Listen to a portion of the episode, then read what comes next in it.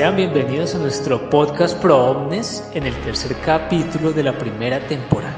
La rápida evolución de las tecnologías de la información y la comunicación ha tenido una clara influencia en los modos de hacer y entender el derecho. Los despachos judiciales ya no solo están obligados a reportar los movimientos de los procesos mediante el sistema de gestión judicial y documental Justicia 21, sino que progresivamente han tenido que adaptarse al llamado expediente judicial electrónico.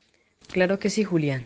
Ahora es posible acceder a grandes volúmenes de información a muy bajo costo, consultar las principales fuentes jurisprudenciales en un solo clic o inclusive hacer mercadeo de nuestros servicios como abogados gracias al empleo de herramientas tecnológicas de LegalTech o la creación de una página web o una sencilla red de afiliados.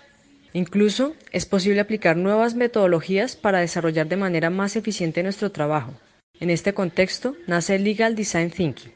De acuerdo al Registro Nacional de Abogados, en datos recogidos por la revista Dinero, Colombia es el segundo país del mundo con la mayor cantidad de abogados, llegando a más de 300.000, en una media de 355 profesionales por cada 100.000 habitantes. Ante este panorama, ¿qué es lo que debe saber un abogado para marcar la diferencia? ¿Cuáles son las necesidades que un abogado debe satisfacer en un ambiente tan competitivo? En este episodio tratamos una metodología muy interesante. Permite brindar las mejores soluciones jurídicas para nuestro cliente. El pensamiento de diseño aplicado al derecho. Pero, ¿qué es Legal Design Thinking? El término Design Thinking empezó a usarse durante los años 50 sin embargo, la adaptación del concepto de pensamiento de diseño al ámbito jurídico se efectuó en la Escuela de Leyes de la Universidad de Stanford bajo la batuta de Margaret Hagan y su laboratorio de pensamiento, donde de la mano de estudiantes y docentes se desarrollan nuevos modelos para abordar el derecho y hacerlo más accesible, claro y comprensible. Como decíamos en nuestro episodio anterior, el proceso de pensamiento de diseño aplicado al derecho se caracteriza por ser flexible, adaptativo y especialmente centrado en el cliente. ¿Pero en qué consiste? El modelo que podemos emplear para comprenderlo es la espiral ascendente, con cinco fases básicas que inician con la exploración y el conocimiento del cliente y sus necesidades, lo que implica observar, preguntar, involucrarse con sus requerimientos, recabar todos los datos e información necesaria, en suma, empatizar con el usuario. Luego procedemos a efectuar una delimitación clara del problema, determinando con precisión qué debe ser solucionado, lo que permitirá generar ideas más precisas y explorar posibles soluciones con miras a establecer un concepto o prototipo. Luego viene la fase de testeo o de prueba, donde con acompañamiento del cliente se verificará la viabilidad de la solución. Finalmente, luego de aplicarla, se procederá a determinar los fallos, aciertos. En conclusión, será un momento para la corrección y la retroalimentación.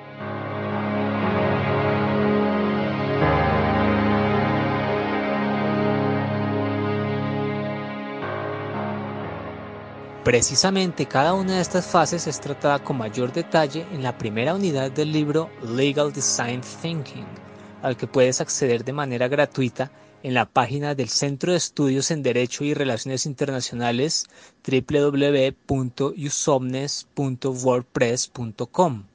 Pero, ¿un sistema como este cómo puede emplearse en el quehacer cotidiano del abogado? Por ejemplo, ¿cómo puede aplicarse esa metodología en uno de los campos más importantes del derecho, que es el derecho contractual?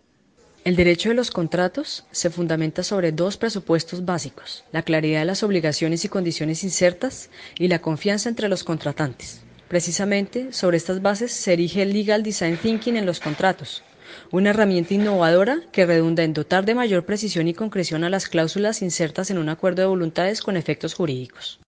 La aplicación de técnicas visuales con lenguaje claro así como el uso de metodologías de diseño, claramente facilitan la comprensión, entendimiento y por lo tanto el cumplimiento de un contrato, especialmente para aquellos que no están familiarizados con ese lenguaje jurídico técnico.